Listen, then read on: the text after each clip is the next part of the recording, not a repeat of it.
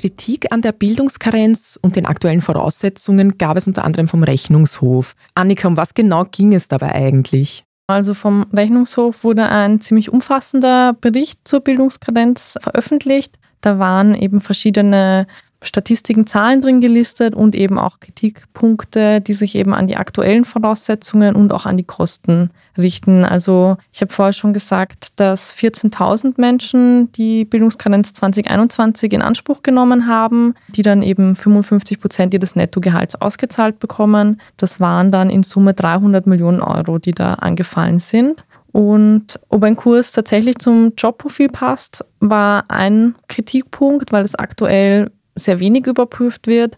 Auf der anderen Seite wird eben auch nicht kontrolliert, ob man die Fähigkeiten schon hat, die man dann in diesem Kurs besucht. Das heißt, das ist natürlich auch ein Punkt, der dann sehr schwer ist. Also einerseits ist es schwer festzustellen, passt dieser Kurs zu meinem Job und auf der anderen Seite habe ich diese Fähigkeiten vielleicht sogar schon, weil ich jetzt schon länger in dem Beruf bin. Also das ist dann natürlich von außen sehr schwierig festzustellen. Ich denke aber auf der anderen Seite haben die Leute, die schon in Bildungsgrenz waren, mit denen ich gesprochen habe, gesagt, man muss schon immer argumentieren, warum man sich jetzt für diese oder jene Ausbildung entscheidet oder diesen Kurs besucht.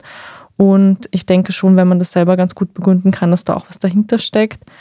Auf der anderen Seite wurde vom Rechnungshof aber auch kritisiert, dass das ursprüngliche Ziel sein sollte, neue Qualifikationen zu erwerben und von denen auch am Jobmarkt profitieren zu können.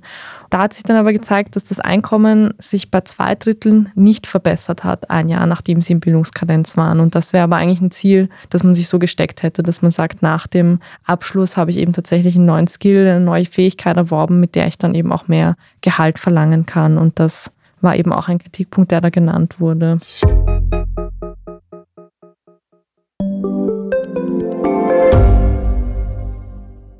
Reicht mein Gehalt für ein gutes Leben? Sind Sneaker und Uhren ein gutes Investment? Wie viel kostet eine Scheidung?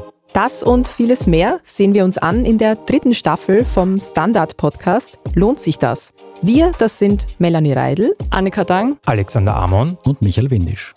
Wir sprechen mit ExpertInnen darüber, wie man sogar vom Weltuntergang profitieren kann. Und darüber, wie mich künstliche Intelligenz reich macht und warum Geld noch immer Männersache ist.